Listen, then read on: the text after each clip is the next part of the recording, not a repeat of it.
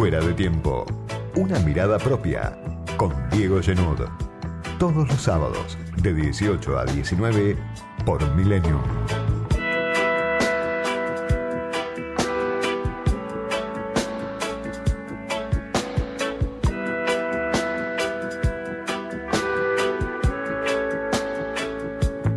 Encuentro oficial después de unos cuantos meses con los oyentes de fuera de tiempo. Pasaron unas cuantas cosas desde fin de año, desde el último diciembre. Tantas que no alcanzaría el programa para repasarlas, para evaluar las consecuencias de lo que viene pasando en Argentina y en el mundo, obviamente, en un contexto global de lo más inestable. Lo primero, para la política argentina, para la economía también, para la sociedad sin duda, el acuerdo con el Fondo Monetario, que puede haber quedado un poco atrás, porque ya hace tiempo que, que se llegó al entendimiento con el fondo, ya hace algunas semanas que se votó en el Congreso, pero sus consecuencias, las consecuencias de ese entendimiento del gobierno de Alberto Fernández con el fondo se van a pagar durante muchos años. La deuda, en primer lugar, que se renegocia, que se patea para adelante, que le da un respiro al gobierno nacional a partir del acuerdo de Guzmán con Georgieva, con, con el staff del fondo, pero un respiro que no es tan largo como se supone. Ya a partir de 2025 vuelve a caer la guillotina de la deuda, de tocar al próximo presidente, sin duda, sea quien sea. Según la consultora analítica, ya a partir de 2025 hay que pagar 15 mil millones de dólares por año. Se juntan, por un lado, los vencimientos de los privados, la reestructuración, la primera que hizo Guzmán apenas iniciado el gobierno de Alberto Fernández en agosto de 2020. Bueno, eso se empieza a pagar en unos años. En tres años nada más hay que empezar a pagarlo.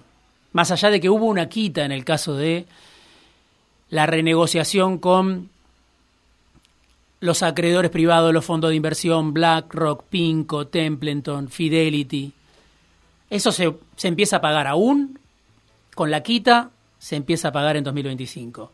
Y después, sin duda, el peso de esta deuda que se está renegociando con el fondo, donde no hay quita. Más allá de lo que alguna vez dijo Cristina en alguna visita a Cuba, que ella quería una quita, con el fondo cero quita, y lo va a empezar a sentir en el cuerpo el próximo presidente, porque a partir de 2026 son alrededor de 20 mil millones de dólares según los números que comparten o coinciden en, en, difundir tanto consultoras del mercado como los economistas de la cámpora. 20 mil millones de dólares por año. ¿De dónde van a salir?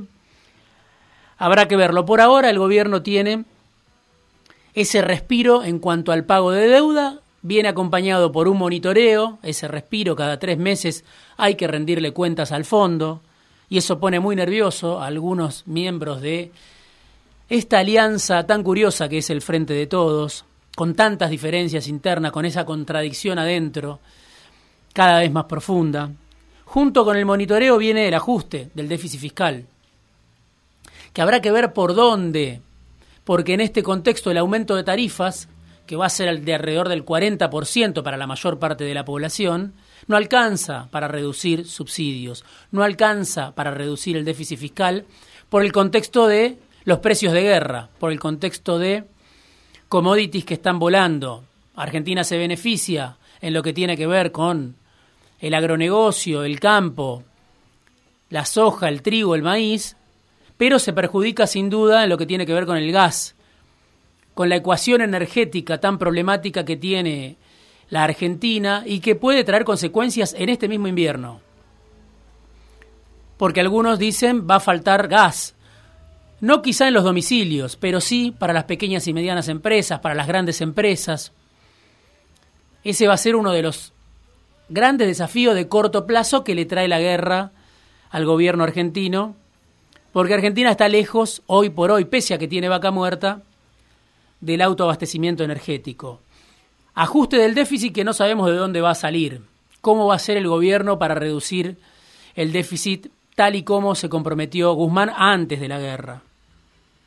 ajuste fuertísimo de la emisión monetaria, la famosa maquinita de la que tanto hablan las consultoras del mercado, los dueños de la Argentina, los empresarios, los economistas que trabajan para los bancos. Bueno, la maquinita se va a tener que reducir de manera brutal, porque si el gobierno argentino emitió 3,7% del PBI en 2021, va a tener que emitir 1%. Es un ajuste mucho más fuerte que el del déficit fiscal, la reducción de la emisión.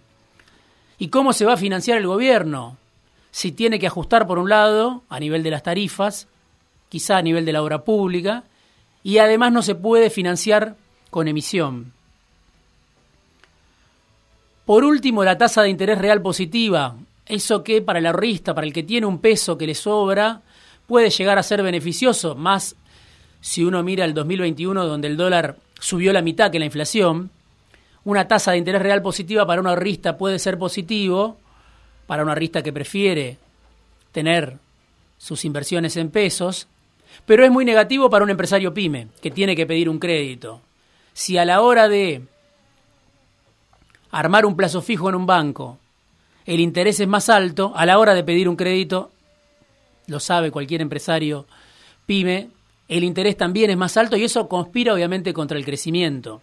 Por eso el ajuste que viene atado al acuerdo con el fondo, el acuerdo con el fondo, aún para los que lo defienden, viene con más inflación y menos crecimiento. Eso por lo menos en el arranque y después habrá que ver, porque los pronósticos son muy disímiles. Algunos piensan que en el segundo semestre se puede ordenar esta ecuación y otros piensan que en el segundo semestre, cuando falten los dólares de la cosecha, se puede complicar para el gobierno. El acuerdo con el fondo no es tan duro como el que quería el macrismo en relación al ajuste del déficit fiscal. Querían un ajuste más profundo, además de reformas estructurales, la reforma previsional, la reforma laboral, lo que el propio macrismo no, no pudo hacer en su tiempo de auge. Querían que lo haga el Frente de Todos en lo que para algunos es el desbande del Frente de Todos, no el momento de auge del Frente de Todos. Sí tiene este acuerdo con el fondo un regalo del cielo para Macri, porque este acuerdo legitima una deuda descomunal que contrajo Macri en tiempo récord, 44 mil millones de dólares que se llegaron a tomar, pero de un préstamo de 57 mil millones de dólares que le había dado el fondo a Macri, un préstamo que excedía por muchísimo la cuota que tiene Argentina dentro del fondo y que además, nunca está de más recordarlo, este crédito demencial no cumplió con por lo menos tres de los cuatro criterios que el propio fondo fija para un préstamo de acceso excepcional.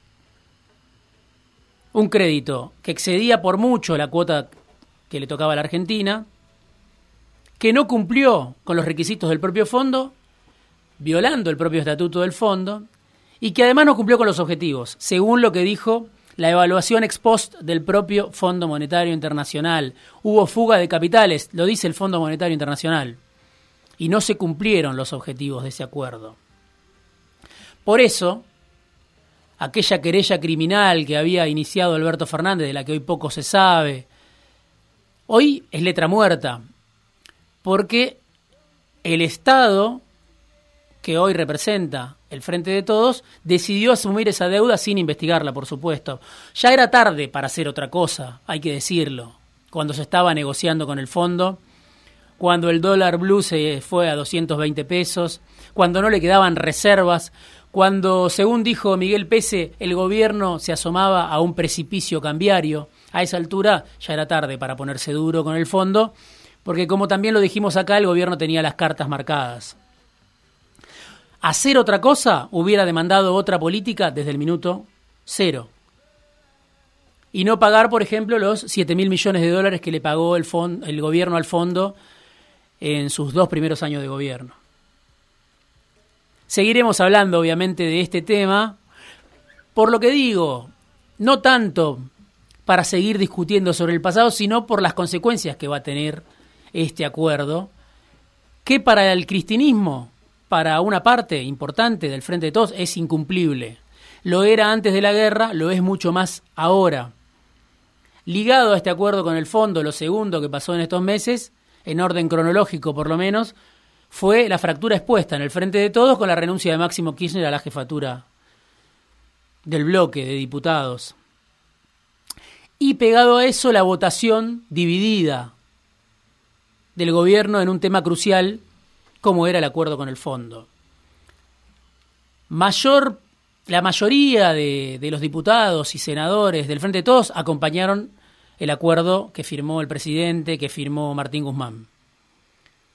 Pero sin el radicalismo sobre todo y sin el macrismo no hubiera habido acuerdo rubricado por el fondo. Esa votación, hace casi un mes, todavía deja secuelas y las heridas en el frente de todos están en carne viva, si uno habla con segundas líneas, incluso con algunos ministros, y sobre todo si ve la discusión pública, lo que dice Máximo Kirchner sobre, por ejemplo, la política de Juan Zabaleta en relación a las organizaciones sociales, lo que dice Máximo Kirchner sobre el discurso del propio Sergio Berni, lo que dice Andrés Larroque sobre el presidente que gobierna con cinco amigos. Las diferencias son tan profundas que hacen pensar que la unidad está en riesgo, no existe más, peligra, necesita una sutura profunda para seguir adelante. Y lo tercero, por supuesto, es la guerra, con consecuencias contradictorias como las que mencionábamos recién. Beneficios para el sector agropecuario, para el agronegocio y problemas a la hora de el abastecimiento energético. El año pasado, sin guerra, sin este sin esta disparada del gas, de los hidrocarburos, ya el gobierno argentino destinó el equivalente a 11 mil millones de dólares para subsidios. En gran parte tenían que ver con financiar el aumento de tarifas que el gobierno estaba frenando. No había aumento de tarifas, pero había una ecuación energética insostenible, 11 mil millones de dólares, el equivalente a 11 mil millones de dólares. Este año se espera que sea mucho más, 15 mil, 16 mil 18 mil millones de dólares, pero además no se sabe bien desde de dónde va a salir el abastecimiento energético. Hay un acuerdo en las últimas horas con Bolivia, tuvo que ver Brasil en ese acuerdo porque Brasil le deja de comprar una parte de lo que tenía reservado Brasil del gas boliviano, lo va a tener finalmente la Argentina. Y con eso el gobierno espera tirar por lo menos unos meses. Ya no es tan urgente el problema del gas pero puede llegar a serlo en unos meses cuando llegue el invierno. Por último, más importante para quizá para el, ciudadano de a pie, la ciudadana de a pie, el impacto de la inflación, que es devastador. El miércoles vamos a conocer el índice de marzo, dicen 5%, dicen 6%, hacía mucho que no se llegaba a un nivel tan alto, en el marco de una tendencia, los primeros dos meses del año, 4% mensual, lo cual significa, según un centro de estudios que se llama IDESA, 60% anual. En los alimentos, 6% los dos primeros meses, lo cual implica un 100% anual, según IDESA. La inflación de alimentos en el Gran Buenos Aires, donde estaba siempre la base del cristinismo, 8,6% en febrero, similar al aumento en Cava, 9% a la inflación de los alimentos, lo que algunos llaman la inflación de los pobres.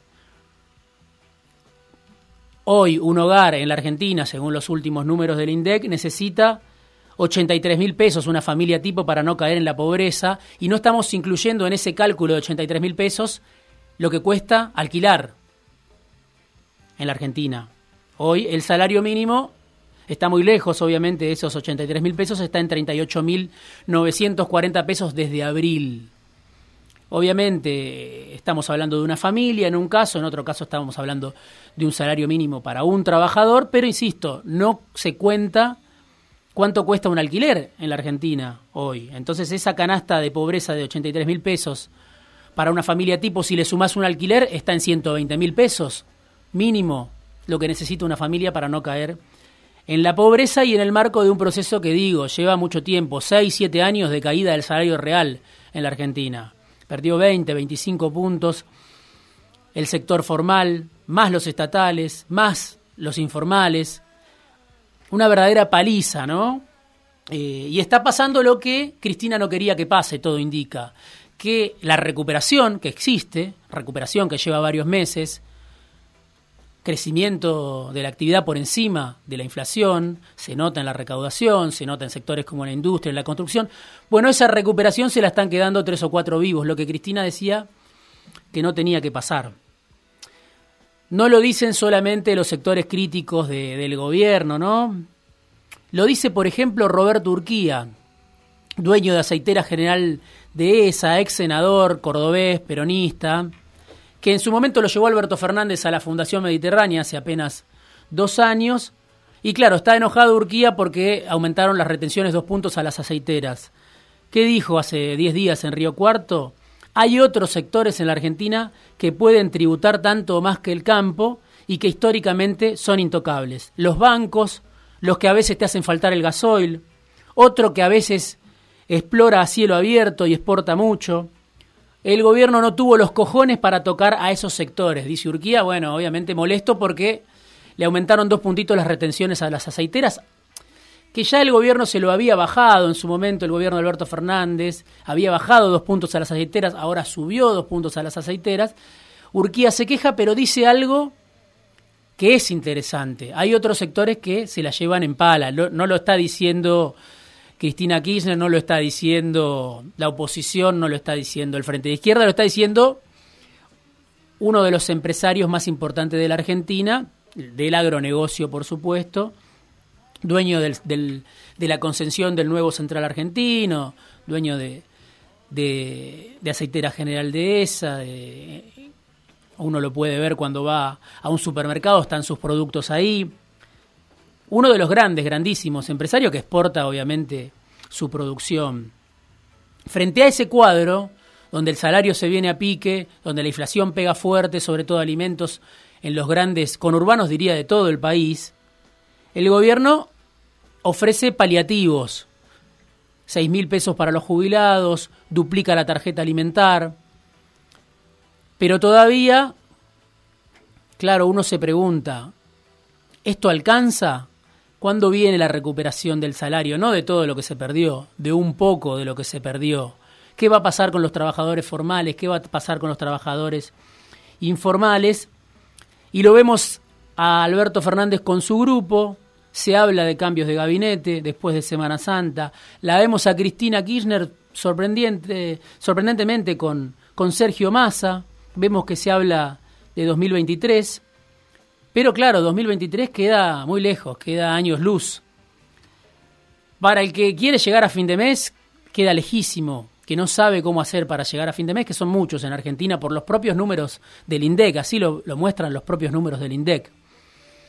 Pero además, hacer planes hacia 2023 hoy casi que no tiene sentido en un escenario inestable a nivel global, en una Argentina donde nadie sabe qué puede pasar, donde nadie sabe hasta dónde aguanta la unidad del frente de todos, si uno sigue la discusión pública del día a día, muy fuerte dentro del propio oficialismo, y nadie sabe tampoco hasta cuándo aguanta la paz social, cuando está precaria la red de contención, si bien es importante, pero claro, queda muy por detrás de la inflación. Por eso, más que hablar de 2023, la Argentina vuelve una vez más a iniciar una cuenta distinta, una cuenta regresiva, en la que todo vuelve a ser minuto a minuto. Editorial, análisis, conversaciones, entrevistas, fuera de tiempo, con Diego Genud.